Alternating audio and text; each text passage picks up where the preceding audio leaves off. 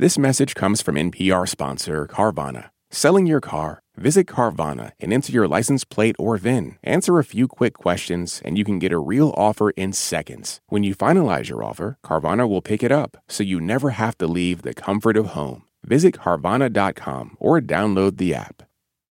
Esto es Rambulante desde NPR. Soy Daniel Alarcón. Vámonos a Salvador de Bahía, al noreste de Brasil. Era una tarde de marzo de 2020 y Lindinés, de 26 años, tenía que ir a la Universidad Federal de Bahía. Llegó a tiempo al salón de clases que les habían asignado y se sentó en la primera fila cerca de la puerta. No pasó mucho hasta que anunciaron su nombre junto con el de otros cuatro compañeros. Cuando se levantó, sintió cómo temblaban sus piernas. Por un momento pensó que el resto de las personas, casi 200, podían ver que tan nerviosa estaba. Su corazón latía a mil. Caminó unos pocos metros en medio de un grupo de estudiantes y con cada paso sentía miradas cortantes. Algunos la señalaban, pero no se dejó intimidar.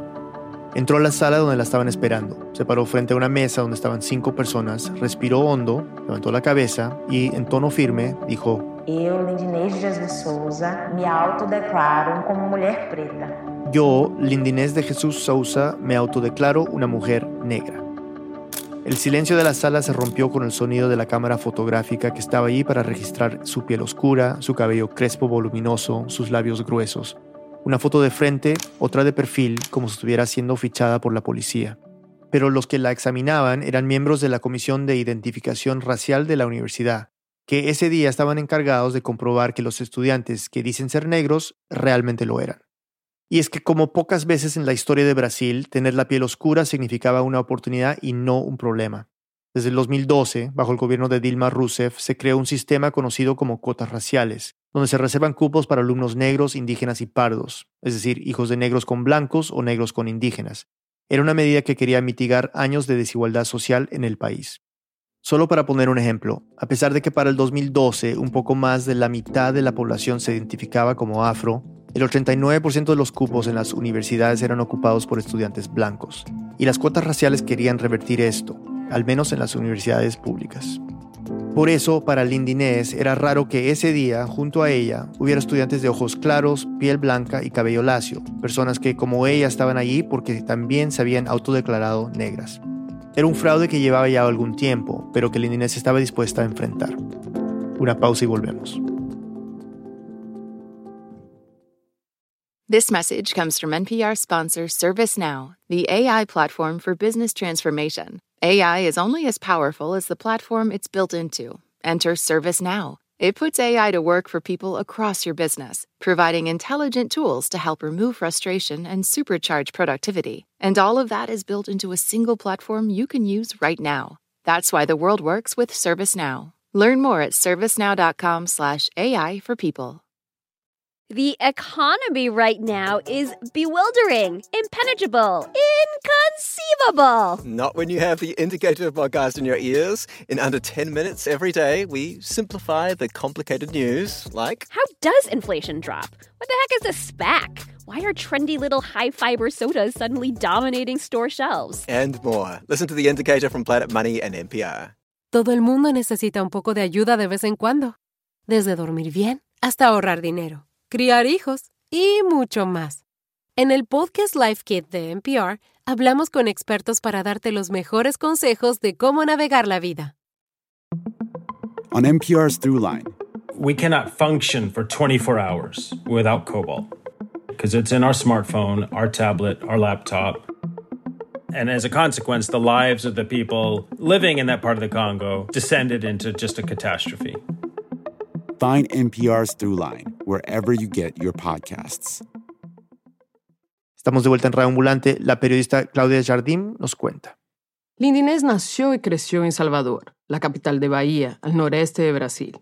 Vivía con su mamá, su papá, dos hermanos y una hermana en Itapuán, una villa de pescadores y uno de los principales puntos turísticos de la ciudad.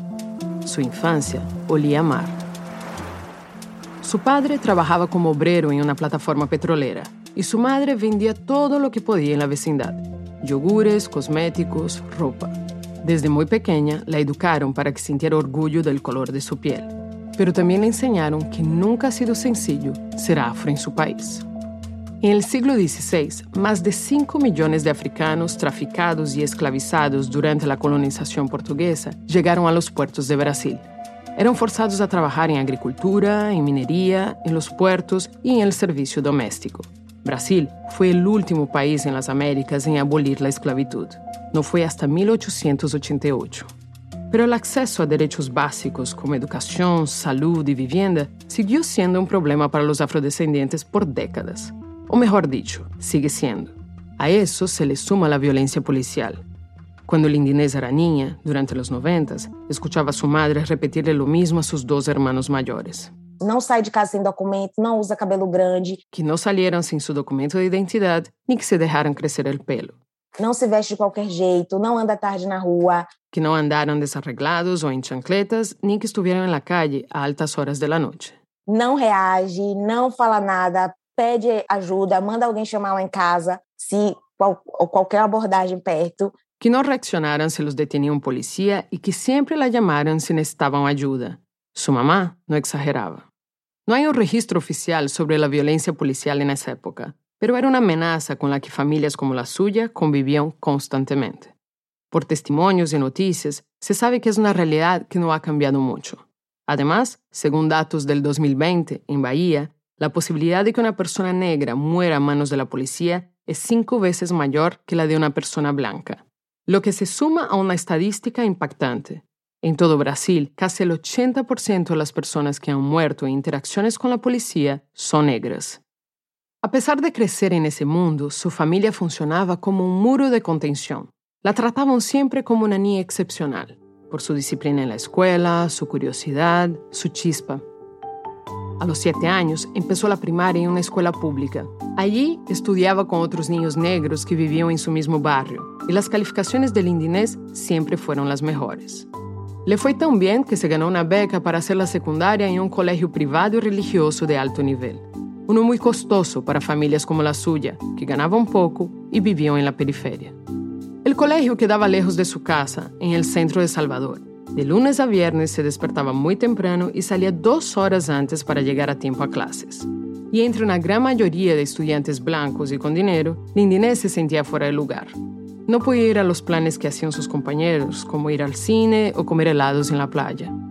Eu ficava na biblioteca para poder usar a internet, ler os livros da biblioteca de tarde na escola com fome, porque eu estudava de manhã. Como no tenía computadora en su casa ni plata para comprar libros, se quedaba todas las tardes en la biblioteca de la escuela y se pasaba horas estudiando allí. Aún así, Lindinés seguía destacándose en el colegio. Me dijo que durante dos años seguidos estuvo entre los mejores tres alumnos de toda la escuela. Fue por esta misma época, a los 14 años, que adoptó como propio uno de los sueños de su madre. A minha mãe sempre quis ser médica, mas ela nunca me impôs nada. Então, tipo assim, ela nem fala muito sobre isso. Mas aí, isso ficou ali, isso me pairava, né? Su mamá siempre había querido estudiar medicina, pero no pudo ir a la universidad. Estudió la preparatoria y después de dos intentos fallidos de presentar el examen de admisión, abandonó la idea. Era algo de lo que su mamá no hablaba mucho, pero bastó con que se lo mencionara al indinés para que no lo olvidara. Poco a poco, comenzó a imaginarse a sí misma usando la bata blanca de los doctores.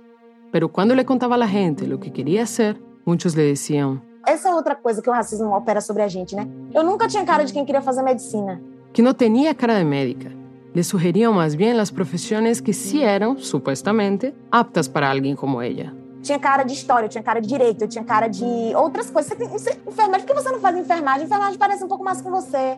Que mejor debería estudiar historia, derecho, enfermería o fisioterapia, porque en esas carreras sí había gente parecida a ella. En plenos años 2000, en el estado de Bahía, no era común que una persona negra, y mucho menos una mujer negra, aspirara a una carrera considerada prestigiosa como la medicina, ocupada mayoritariamente por blancos. Pero nada de eso la hizo desistir. Lindinés veía el mundo más allá de las costas de Bahía. Por esa época, en el colegio le asignaron leer un libro escrito por el neurocirujano estadounidense Benjamin Carson, Piense en grande.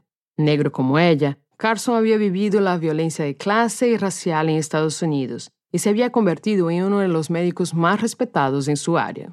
Viveu algo muito parecido com tudo que eu vivo, conseguiu chegar muito longe. E eu falei assim: não, eu quero, eu acho que eu também consigo fazer grandes coisas. leyó algo que le sorprendió sobre él. A finales de los 80 realizó una cirugía de gemelos siameses de la que ambos sobrevivieron y pensó que a lo mejor ella también sería capaz de realizar grandes cosas como él. Por eso, cuando terminó la secundaria en 2011, comenzó a prepararse para el examen de admisión de la Universidad Federal de Bahía, la más importante de su estado y una de las mejores del país. Quería ser admitida en medicina, aunque sabía que el puntaje que necesitaba para entrar era muy alto. Pero al poco tiempo, algo cambió. Después de mucha presión social, en el 2012, tan solo meses después que el indinés terminara la secundaria, Brasil aprobó la ley que ya mencionamos, la de las cuotas socioraciales, que obliga a las universidades públicas a tomar medidas para la inclusión racial. Esto significa que deben reservar 50% de los cupos para alumnos de las escuelas públicas y de bajos recursos, y de este total, 25% para personas negras, pardas, indígenas y personas con discapacidad. Cuando el indinés se enteró de esta ley, sintió que tenía una oportunidad. Pronto, pelo menos 50% das pessoas agora vão ser pessoas minimamente próximas a mim, vão ser pessoas parecidas comigo, então eu tenho mais chance. Pensar que el 50% de las personas en la carrera de medicina se parecerían a ella, que vendrían de un contexto social y racial similar al suyo, aumentaba sus posibilidades de pelear por ese cupo en condiciones menos difíciles. Como ella, mucha gente veía la ley como una reparación histórica, un paso fundamental para democratizar el acceso a la educación superior en Brasil y reducir la desigualdad social. Era el avance más significativo en beneficio de la población negra e indígena desde la abolición de la esclavitud. Pero no todos en el país estaban de acuerdo y muchos criticaban la medida. Eu sou contra porque eu acho que todos são iguais no mundo. Eu acho que as oportunidades têm que ser iguais para todos. Né?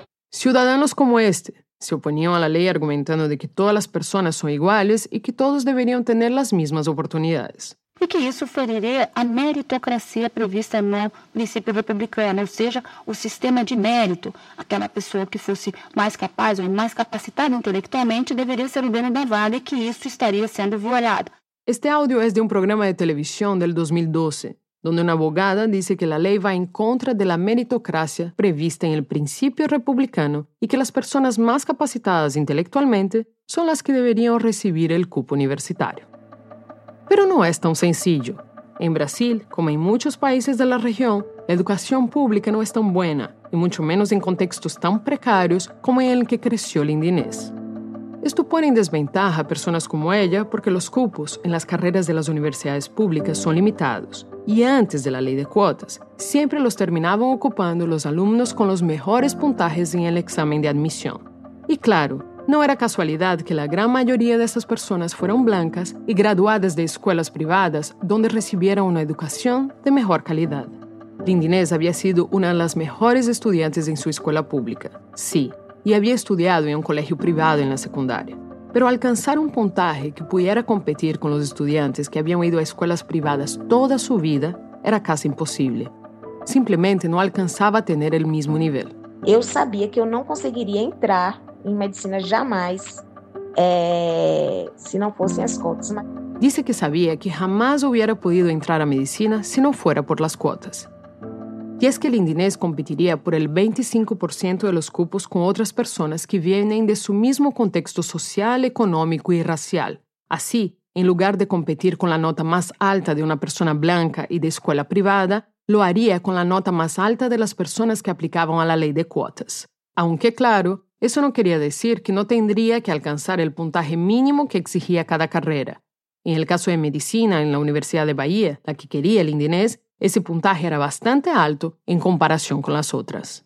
A pesar de que ella estudiaba muchísimo, no lograba alcanzar ese puntaje mínimo. Eu sempre soube que eu tinha que estudar muito para poder passar no vestibular. Fiz vestibular, não passa num ano, não passa no outro, não passa, aí eu fiz, ah, não vou ficar aqui olhando para cima, não. Presentó el examen una, dos, tres veces y no podía aprobarlo.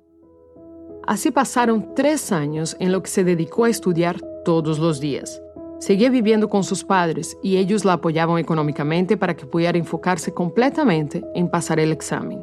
La veían como la gran promesa de la familia y no querían que se distrajera en otras cosas. Solo en vacaciones se tomaba un descanso del estudio y trabajaba en la playa como asistente de las vendedoras de acarajé, un plato típico de Bahía. Después de esos tres intentos fallidos, Lindinés, con 21 años, decidió que ya era el momento de presentarse a otra carrera.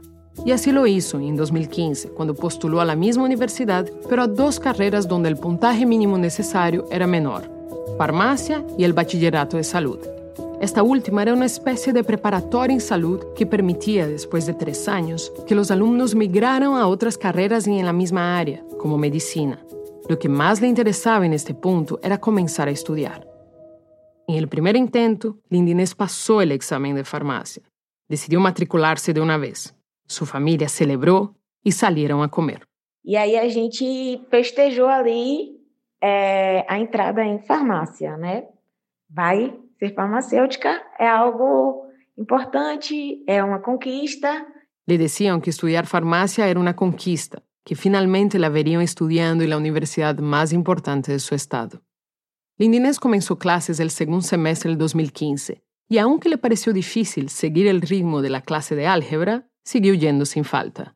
Tres semanas después publicaron los resultados del examen de admisión al bachillerato de salud. También lo había aprobado. Inmediatamente decidió salirse de la carrera de farmacia. Lindinés estaba emocionada cuando se transfirió, pero desde el principio la experiencia no fue placentera. La competitividad entre los estudiantes era demoledora y el ambiente hostil. As pessoas são, são desonestas, as pessoas são agressivas, as pessoas são maldosas, as pessoas sabotam umas às outras. Então, tipo assim, as pessoas se fecham num grupo para se proteger. Los alumnos eran deshonestos y agresivos. Se saboteaban entre sí todo el tiempo, porque solo los que tenían las mejores calificaciones lograrían transferirse a la carrera de medicina. La única salida que ella encontró en ese ambiente fue fortalecer su grupo de amigos para protegerse de los demás. Solo así podía enfocarse en su meta. Pero sus buenas notas no siempre le bastaban para ser respetada por sus profesores y sus colegas. Lindinés era solo una de las cuatro personas negras que habían en el grupo de 60 estudiantes, y el racismo era explícito. Había un profesor en particular que le hacía sentir terrible. Era un hombre blanco que trataba a todos con mucho respeto y siempre con una sonrisa, menos a ella. Una vez Lindinés cuestionó la calificación en un examen y el profesor le dijo: Aí ele falou assim: Mas não se preocupe, que você vai ficar ainda com 9,2. Porque pra gente, como você, 9,2 é uma nota muito alta. Tipo assim, para pessoas medíocres, pessoas medíocres a vida inteira, 9,2 é uma média muito alta. No te preocupes, te vas a quedar un 92, que para gente como tú es una nota muy alta. Lindinés se enfureció, sintió que la estaba llamando mediocre, y ella era todo, menos eso. Después de dos años y medio, terminó de cursar todas las materias del bachillerato de salud con calificaciones altas, lo cual quería decir que podría participar del proceso selectivo interno para la carrera de medicina. Además, como era una alumna que calificaba para beneficiarse de las cuotas raciales en la universidad, aplicaría a uno de estos cupos. Pero ese año decidió esperar, pues estaba hablando de algo que la intimidó. Porque no ano que eu formava, o número de fraudadores era muito maior e isso, isso me intimidou. Que ese año el número de personas cometiendo fraude en el sistema de cuotas raciales era muy alto. Muchos se estaban haciendo pasar por negros para entrar a la universidad. Pero que esto pasara no era secreto. Hasta el 2019, lo único que se necesitaba para aplicar algún cupo de cuotas raciales era entregar una autodeclaración racial por escrito. Nadie verificaba la información. Quien dijera que era negro, indígena o pardo, para el sistema lo era. E ponto. O caso mais gritante era de um aluno que tinha uma nota extremamente competitiva e ela era branca, loira, dos olhos verdes e morava na Pituba, que é o bairro nobre aqui de Salvador. El caso más escandaloso que conoció Lindinés fue de una alumna que entró a la carrera de medicina como beneficiaria de las cuotas raciales y que, si bien tenía calificaciones muy buenas, era blanca, rubia y de ojos verdes, y vivía en un barrio de clase alta. También tenía compañeros en sus clases de bachillerato de salud que habían entrado a la universidad haciéndose pasar por negros. Y lo que más le preocupaba era que muchos de ellos también podrían solicitar el traslado a la carrera de medicina y ocupar uno de los cupos que ella quería. Lindinés veía estos fraudes en el sistema de cuotas como otra de las tantas irregularidades en Brasil que no tenían una solución clara. E eu me sentia muito impotente contra aquilo, né? A gente discutia muito, a gente ficava conspirando nessa aula, né? Mas o que, é que a gente podia fazer para poder derrubar essa galera? Porque todo mundo sabe, ninguém faz nada. Sentía mucha impotencia con todo aquello. A veces conspiraba con sus compañeros sobre cómo podrían exponer a estas personas, pero le daban vueltas y vueltas a la idea y no lograban llegar a ninguna solución. Así que por eso prefirió posponer su graduación, con la esperanza de que un año después tendría menos competencia de gente haciendo fraude. Mientras esperaba, Lindinés consiguió una pasantía en la unidad de urgencias de un hospital público de Salvador. Le entusiasmaba aplicar lo que había aprendido en la universidad. Como suele ser, este ambiente era frenético e intimidante.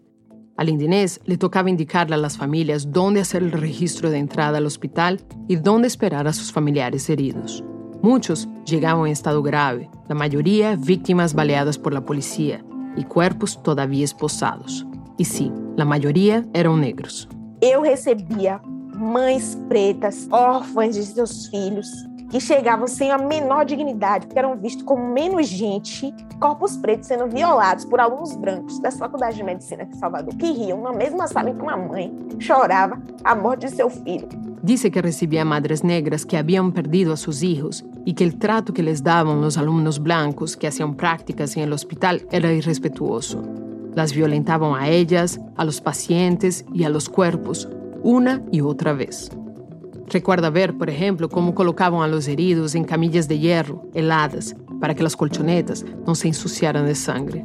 Y que cuando ya no se podía hacer más para salvar al paciente, los estudiantes de medicina veían allí una oportunidad para practicar algunas maniobras médicas. Eu via eles é, entubando uma pessoa que já estava fazendo. E aí eles enfiando a cânula num corpo que não tinha dignidade, entendeu mais, assim. Porque eles queriam ter a oportunidade de poder entubar e aí, tipo, aquele corpo podia passar por aquilo, entendeu? Los estudiantes entubavam a las personas negras fallecidas e los tratavam sem nenhuma dignidade. Então isso me violentava todo dia, todo dia. Eu saía da sala de espera, ia para o banheiro chorar.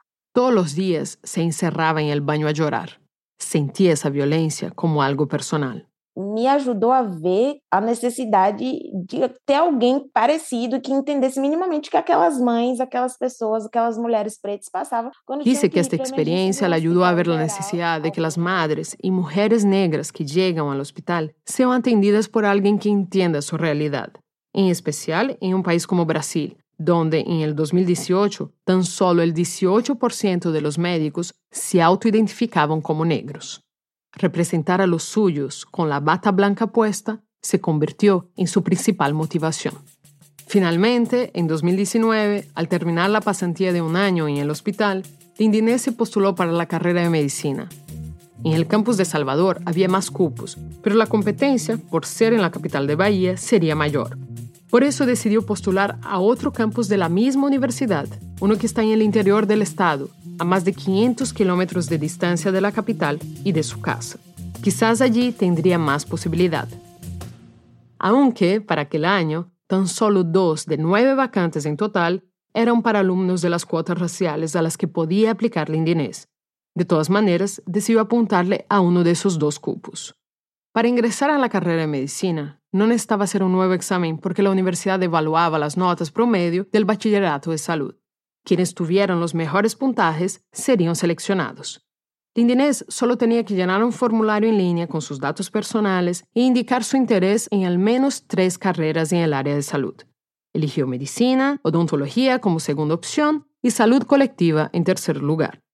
Un poco más de un mes más tarde, llegó el día en que anunciarían la lista de los seleccionados. Era el 3 de febrero de 2020 y Lindinés se fue a la casa de su abuela para recibir la noticia.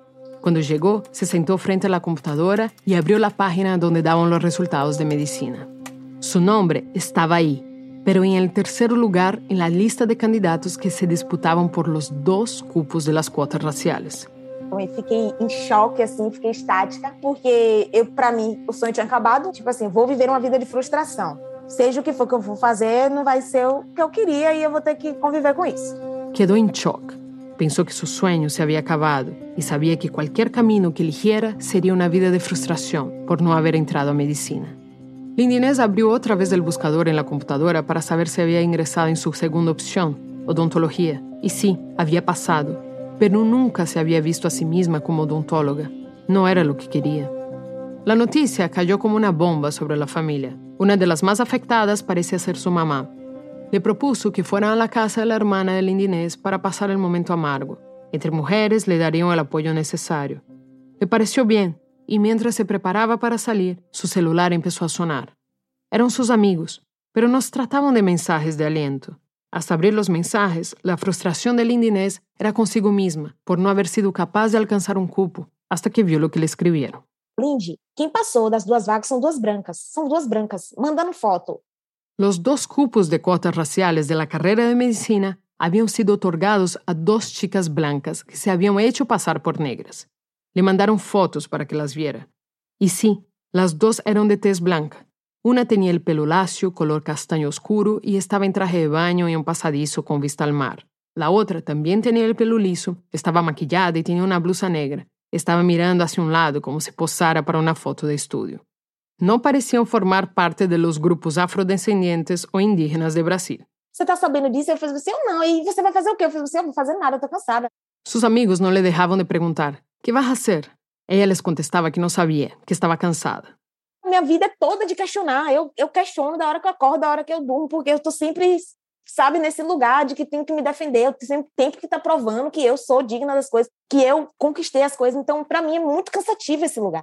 Dice que toda su vida se la había pasado cuestionando todo, todos los días. Se sentía agotada de tener que defenderse siempre, de tener que probar que merece sus logros. Sentía que ya no podía más. Cuando llegó a la casa de su hermana, se pasó horas llorando. No haber entrado por un fraude iba más allá de la frustración personal. Não era justo com o meu povo. Toda vez que um de nós acende, a gente carrega uma família. A gente estava sendo privado, várias famílias pretas estavam sendo privadas de ascender socialmente por causa de descaração de gente branca. Le parecía una injusticia con su gente. Dice que cada vez que una persona negra asciende socialmente, se supera y también lo hace su familia. Le dolía saber que a tantas familias como la suya les estaban negando oportunidades. Pero el caso del Indinés no era aislado. Entre 2013 y 2020, 4.000 alumnos en todo el país denunciaron fraudes en el acceso a las cuotas socio-raciales ante diferentes universidades. Era tan grande el problema que tanto la Universidad Federal de Bahía como otras del país habían intentado enfrentarlo desde el 2019, creando comisiones de identificación. Estas comisiones funcionan así.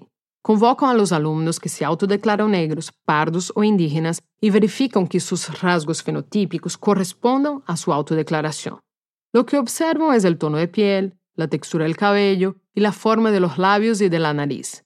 Sí, según la mayoría de los cinco miembros titulares de la comisión, estas características corresponden a lo que es considerado una persona negra, parda o indígena en la sociedad brasileña, el alumno puede acceder a las cuotas raciales. Acá es importante aclarar algo. Para aplicar a las cuotas raciales, la regla no solo considera cómo la persona se ve a sí misma, sino también cómo es vista por la sociedad brasileña. La ley no explica por qué, pero sí tiene algo de lógica. En Brasil, como en muchos otros países, el color de la piel es lo que muchas veces determina el lugar que una persona ocupa en el mundo, las experiencias y el acceso a las oportunidades. Es, en parte, por eso que no se evalúa el color de piel de los familiares y solo se toma en cuenta la experiencia que tiene cada persona por sus rasgos físicos en el presente. Y recordemos que la ley de cuotas también está pensada para personas de bajos ingresos, independientemente de su color de piel. Las universidades públicas deben reservar 25% de sus cupos para alumnos de escuelas públicas y de familias con un ingreso inferior a un sueldo mínimo. Pero, como dijimos, había un vacío en estas comisiones.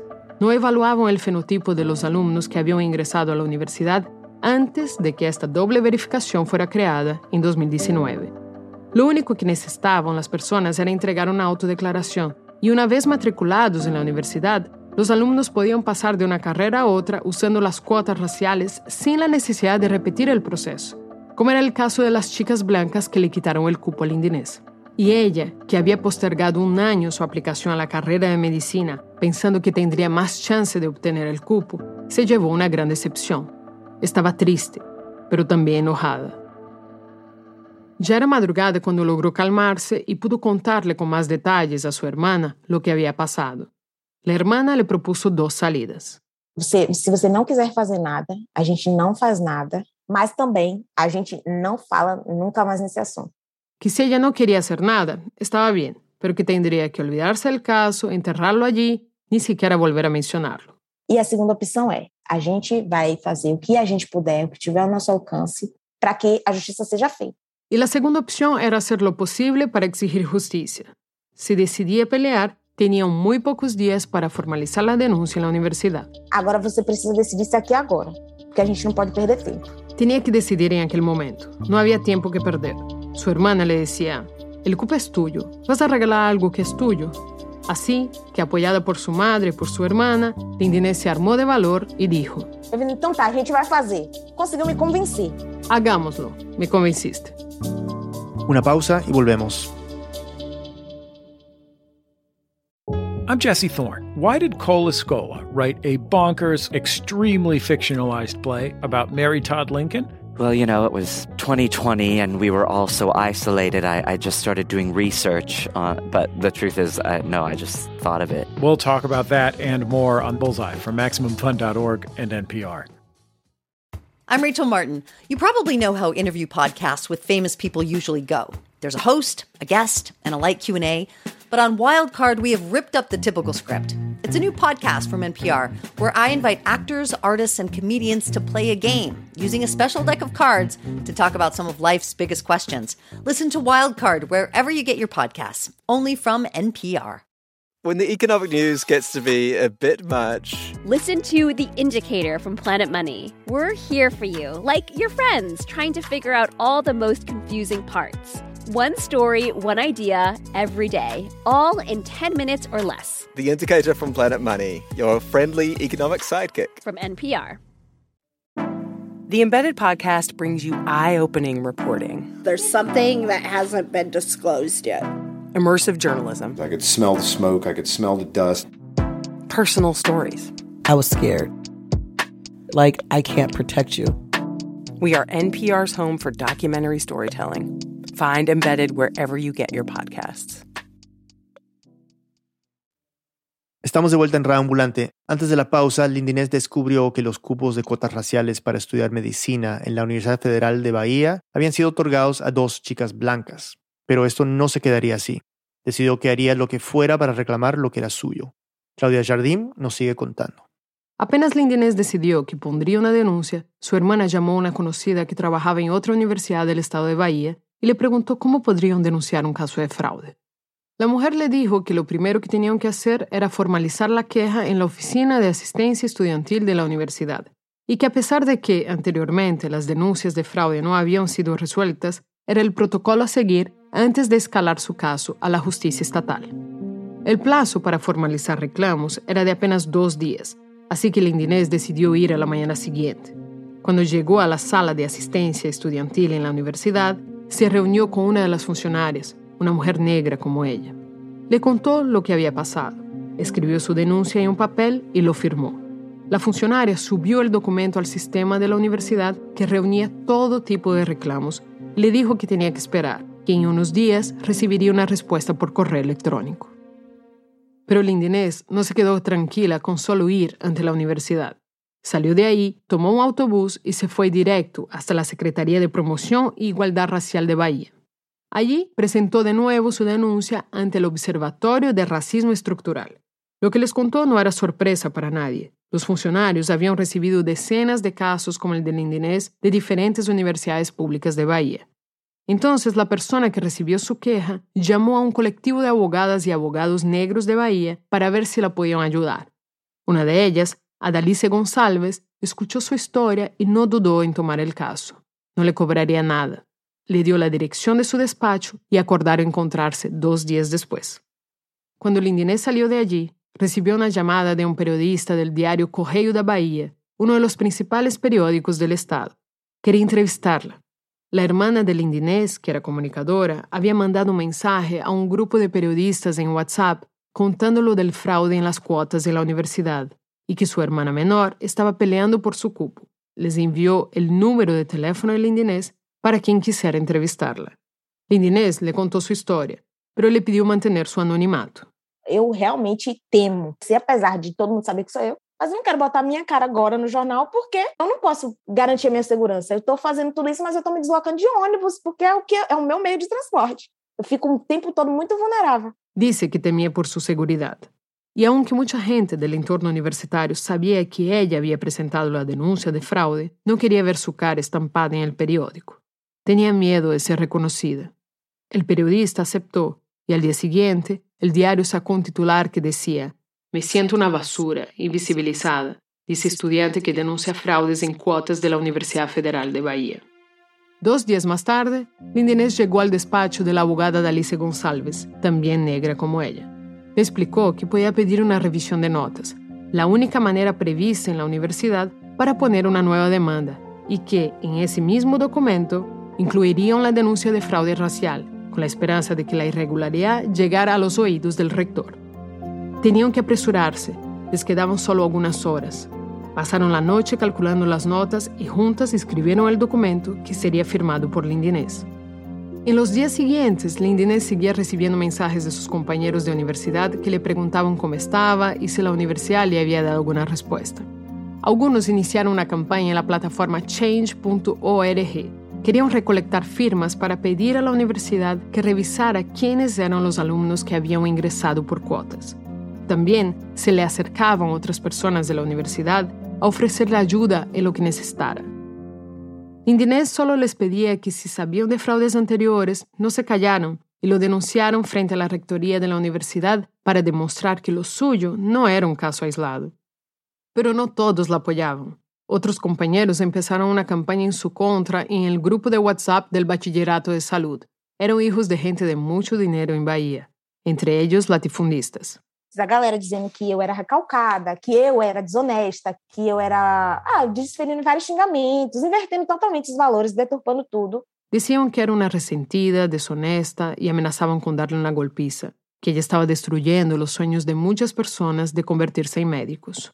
Mientras tanto, los medios de comunicación no dejaban de buscarla. Ella aceptaba las entrevistas, pero seguía hablándoles en condición de anonimato. Dos semanas después de que decidiera denunciar su caso, Lindinés se enteró que su reclamo había sido escuchado por las autoridades. La universidad publicó en su página web una convocatoria citando a todos los alumnos cotistas a presentarse a la comisión de identificación a la semana siguiente. Decenas de alumnos tendrían que hacer una autodeclaración pública presencial para que los miembros de la comisión pudieran comprobar que eran efectivamente negros, pardos o indígenas. Cuando Lindinés vio la convocatoria, dice que se sintió escuchada, visibilizada. eu finalmente me senti vista, ouvida. É algo que nos anos anteriores a gente falava, mencionava no curso que deveria ter, que deveria acontecer e que até aquele momento não existia e eu nunca imaginei que ia acontecer pelas minhas mãos. Y que nunca se imaginó que ese cambio del que tanto había hablado con sus compañeros fuera a ocurrir por una acción suya. La Comisión de Identificación Racial citó a los alumnos para el inicio de marzo de 2020. En ese momento estalló la pandemia por la COVID-19 y muchos países estaban implementando medidas de cuarentena. Pero en Brasil, el gobierno de Jair Bolsonaro minimizaba la gravedad de la pandemia, así que la propagación del virus no interfirió con la convocatoria de la Comisión de Identificación. Finalmente llegó el día. Por la tarde, Lindinés tomó el autobús hacia el campus de la capital Salvador, a unos 25 kilómetros de su casa. Tuvo que ir sola. Su hermana y hermanos no podían faltar al trabajo y su mamá tenía que quedarse a cuidar a su abuela, que estaba enferma. Y esto nos lleva a la escena con la que comenzamos esta historia.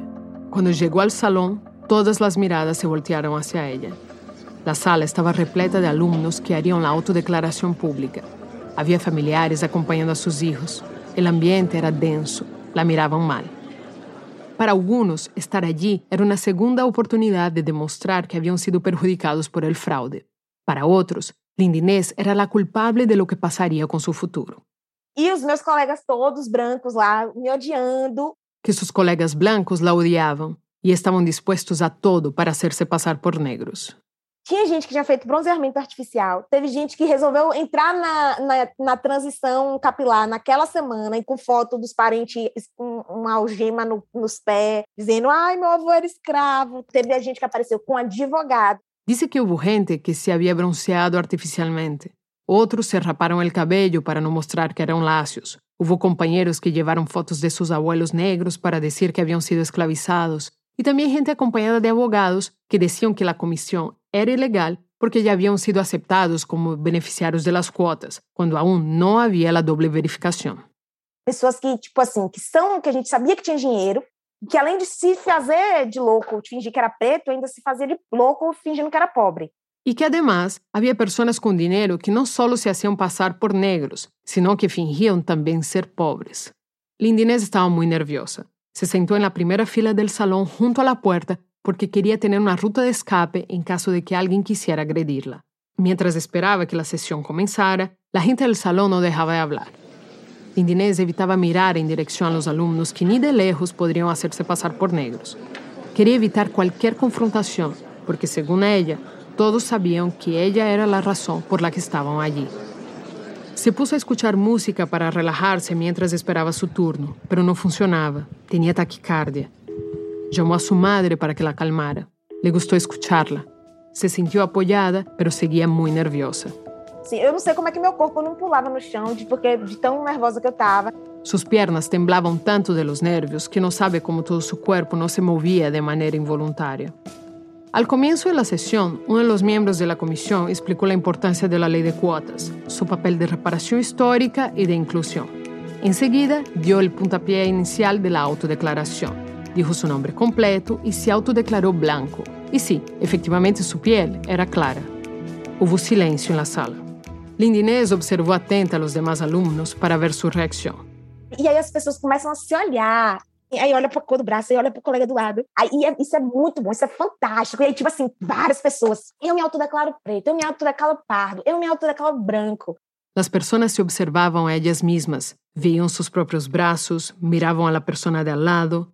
Mientras tanto, os demais funcionários da comissão continuaram com suas próprias autodeclarações. Negros, pardos, blancos. Era evidente el malestar entre los estudiantes blancos que estaban allí para autodeclararse negros. Si alguien con su mismo color de piel no se declaraba negro, ¿cómo podrían ellos hacerlo? É, o que eu chamo de constrangimento pedagógico. Era una especie de vergüenza pedagógica, dice Lindinés. Después de la presentación de los miembros de la comisión, los estudiantes fueron divididos en grupos de cinco personas a los que iban llamando a salas más pequeñas para la autodeclaración. Lindinés había perdido la noción del tiempo cuando llegó su turno. Fue la primera de su grupo en pasar frente a la comisión. Escuchó su nombre, se levantó y caminó entre los demás estudiantes. Al entrar en la sala que le asignaron, levantó la cabeza frente a la comisión y en tono firme dijo lo que escuchamos al inicio de esta historia. Eu, Lindinês de Jesus Souza, me autodeclaro como mulher preta. Yo, Lindinés de Jesús Souza, me autodeclaro una mujer negra. Silencio. La comisión, formada por cinco personas entre blancas y negras, la escucharon con atención.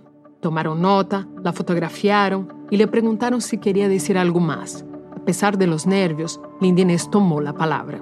Eu queria dizer que eu estou muito feliz. Isso daqui para mim é um marco na minha vida, porque finalmente a justiça está sendo feita e que a gente vai ocupar as nossas vagas, porque elas são nossas. Dijo que estaba feliz y que ese era un momento determinante en su vida, porque sentía que finalmente se estaba haciendo justicia, porque los alumnos negros como ella ocuparían los cupos que eran suyos por ley. Después, Lindinés firmó un papel donde constaba su autodeclaración. El papel pasó de mano en mano entre los cinco miembros de la comisión y por mayoría simple se daría el veredicto, que sería colgado luego en la página web de la universidad. A pesar de que, por un lado, estaba tranquila porque la presencia de la comisión parecía garantizar que los que cometieron fraude serían expuestos, por outro lado, se sentia violentada. Apesar de conhecer, reconhecer a validade, eh, acho um processo extremamente traumático e doloroso, mas acho válido passar por isso, porque se é esse jeito que a gente vai garantir que a vaga vai ser de um dos nossos, que seja. Foi um processo traumático e doloroso, disse. Pero si ese era el camino para asegurarse de que personas negras pudieran entrar a la universidad, valía la pena. Apenas se despertó a la mañana siguiente, corrió a prender la computadora para actualizar la página de la universidad. Esperaba que ya estuviera publicada la nueva lista de estudiantes admitidos a la carrera de medicina y que su nombre apareciera allí. Ya no en el tercer puesto, sino al menos en el segundo, quizás en el primero, pero nada. Desde entonces pasaba casi todo el día frente a la computadora en una espera interminable. Eu olhava o site todos os dias, eu olhava o site vários momentos no dia, assim, de manhã, de tarde, de noite, várias vezes. Actualizaba la página web de la universidad todos los días, varias veces, en la mañana, tarde y noche, y nada. Hasta que una semana después salió el resultado parcial en la página web. Al lado del nombre de las personas que habían defraudado el sistema, aparecía la palabra diferido, pospuesto. Algo se estava movendo. Lindinês se alegrou. Sabia, né, por questão da classificação geral, do resultado geral, quem eram os, os próximos, né? Mas não tinha saído ainda a lista com o meu nome.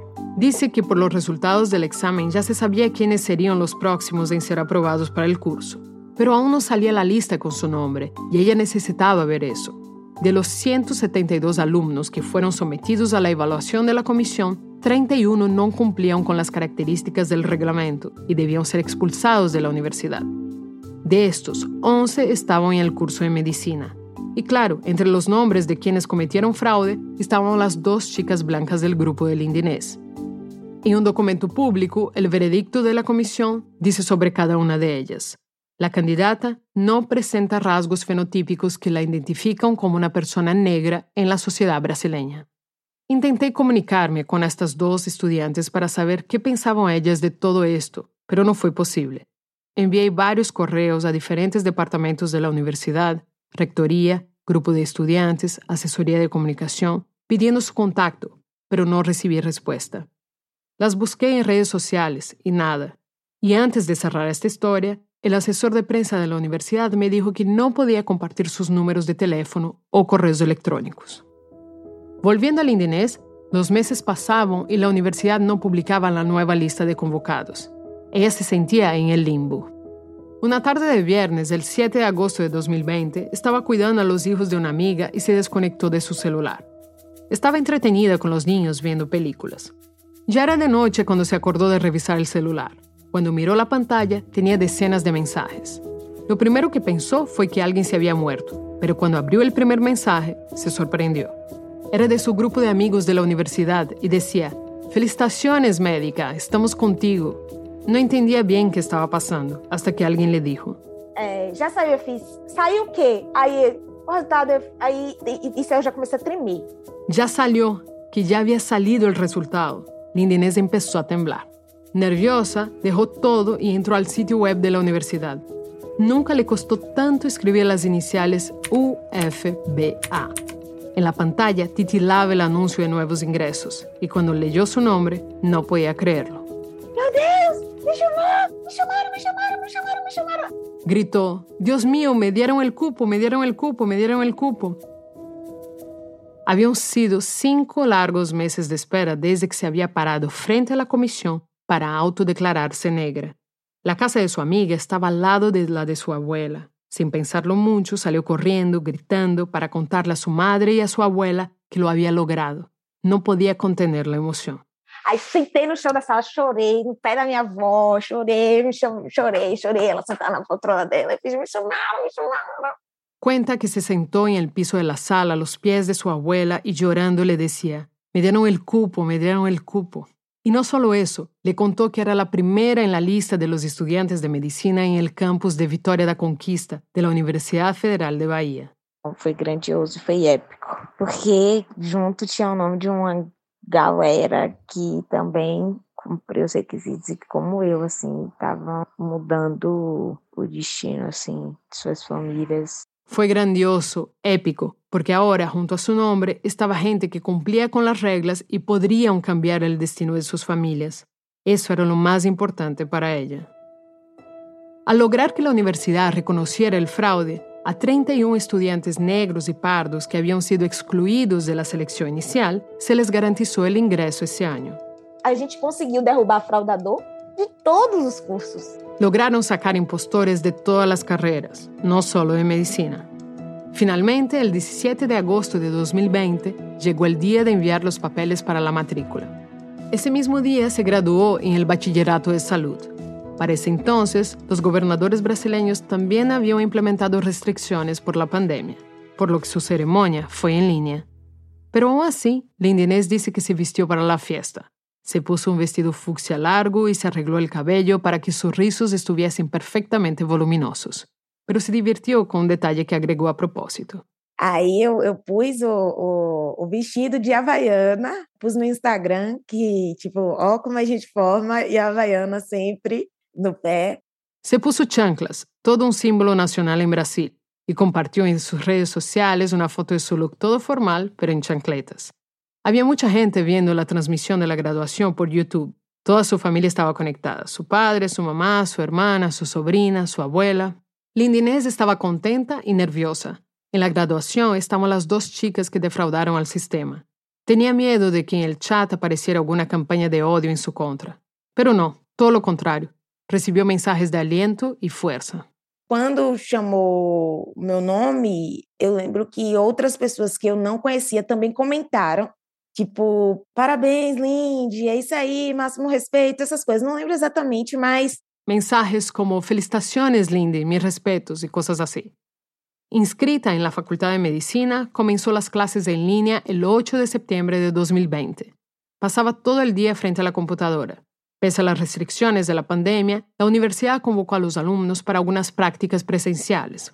El campus donde iba a estudiar estaba fuera de la capital, en la ciudad de Victoria da Conquista, a más de 10 horas de distancia en autobús. Como Lindinés entró más tarde a las clases ese semestre porque estaba esperando la confirmación de su ingreso, no asistió a una de las ceremonias más significativas, la entrega de la bata blanca, un requisito para las prácticas, así que Lindinés buscó una costurera que pudiera hacerle una a su medida. Llevaba bordado en el bolsillo del lado izquierdo su nombre y el nombre de la carrera, medicina. Cuando finalmente quedó lista, Lindinés se la puso para que su abuela la viera. Para ella, esse momento foi sua tão esperada cerimônia da bata branca. Foi legal porque foi mais uma das, daquelas coisas que a gente diz, não, aconteceu, né? Eu não tô louca, eu não tô sonhando, eu não tô dormindo, é, tá acontecendo, é verdade. Tem meu nome aqui, sou eu mesmo, e tem escrito medicina embaixo, então é o curso. Disse que foi o momento em que confirmou que todo o que havia passado era real, que não era um sonho, que não estava louca Ver su nombre escrito junto a la palabra medicina en la bata blanca era todo lo que siempre había querido por años. Y cuando su abuela la vio, no podía dejar de sonreír, satisfecha. Sería la primera de las pocas veces que su abuela disfrutaría verla vestida con la bata blanca. En enero de 2022, su abuela falleció. Cuando suspendieron parcialmente las restricciones para la pandemia y las clases volvieron a ser presenciales, finalmente pudo ir a la universidad. Cuando se presentó, el pasillo repleto de alumnos, bullicioso, de pronto se quedó en silencio. Ella intuía que algunos aún estaban molestos por su denuncia. Lindinés saludó con un gesto de cabeza y entró al salón. No hubo reclamos ni ofensas. Y desde entonces Lindinés ha llevado el curso con la seriedad que la acompaña desde pequeña. Se apoya en su grupo de amigos para cursar los próximos años de carrera y mira hacia el futuro. No tiene dudas de que cada segundo de toda esta pelea ha valido la pena Y no solo por ella. Esta mujer negra de 28 anos sabe que não se trata solo de uma conquista personal. Quando eu entrei na faculdade, eu coloquei minha família na faculdade. Não era a Lindy que estava fazendo, era a neta de Dona Cândida, era a filha de Dona Palmira, era a irmã de Jusce, era a tia de Marcela, a tia de Aisha. Dice que quando entrou à universidade, puso a toda família allí. Não era solo Linda Inés la que estava haciendo todo esto. Era la nieta de Doña Cándida, la hija de Palmira, la hermana de Jussi, era la tia de Marcela e de Aisha. Que a minha sobrinha tem um ano e meio, vai ter uma tia que é médica. A medicina para ela vai ser uma opção, não vai ser algo improvável. Ela não vai crescer sem nunca ter lidado com uma médica preta. Que sua sobrinha, que aún é um bebê, vai ter uma tia médica. Que a medicina para ela agora será uma opção. Não algo improvável como lo foi para Lindinés, pero además va a crecer y poder ser atendida por médicas negras, como ella. Entre los 53 alumnos de su clase, apenas Lindinés y otros cinco colegas son negros, entre ellos un refugiado haitiano. Lindinés sigue estudiando en la universidad y por ahora planea ejercer en el Sistema Unificado de Salud, el sistema público de acceso gratuito a toda la población. Para el 2022, luego de una década de la ley de cuotas, las matrículas de alumnos negros, pardos e indígenas en las universidades públicas y federales aumentó en 205%. Una de las chicas blancas que había tomado el cupo de las cuotas raciales en lugar del indinés puso una demanda y un juez obligó a la universidad a crear un cupo adicional para acomodarla. La otra fue expulsada. Para hacer esta historia hablamos con el vicerrector de la Universidad Federal de Bahía, Penuidón Filio, y la profesora Juliana Oliveira de la Comisión de Identificación Racial de la universidad. También conversamos con la abogada del Indinés, Adalice González, y con el profesor Juarez Javier de la Universidad Estatal Paulista. Agradecemos al colectivo de abogadas y abogados negros de Bahía. Este episodio fue producido por Claudia Jardim, es periodista brasileña y vive en Tailandia. Esta historia fue editada por Camila Segura, Lisette Arevalo, Natalia Sánchez Loaiza y por mí. Bruno Celsa hizo el fact-checking, el diseño sonidos de Andrés Aspiri con música original de Ana Tuirán.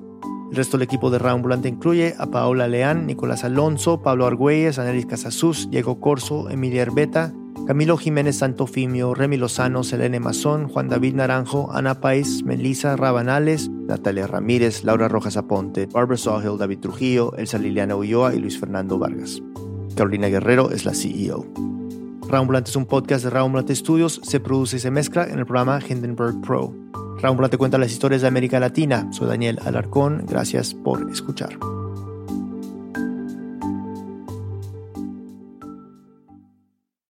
This message comes from NPR sponsor Stearns & Foster. Every Stearns & Foster mattress is handcrafted for irresistible comfort with indulgent memory foam and ultra-conforming IntelliCoils for your most comfortable sleep. Learn more at stearnsandfoster.com.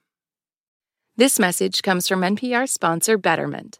Confusing eye contact with a mysterious stranger is never chill, but Betterment is the investing app that lets you be totally chill about your finances. Betterment.com. Investing involves risk. Performance is not guaranteed. On this week's Wild Card, we talk with Issa Rae about those moments where our lives could have gone another direction. Definitely wasn't supposed to be with that guy at all. At all. But I still think about it. I'm Rachel Martin. Issa Rae tells us how to make peace with the path not taken. That's on the Wild Card podcast from NPR, the game where cards control the conversation.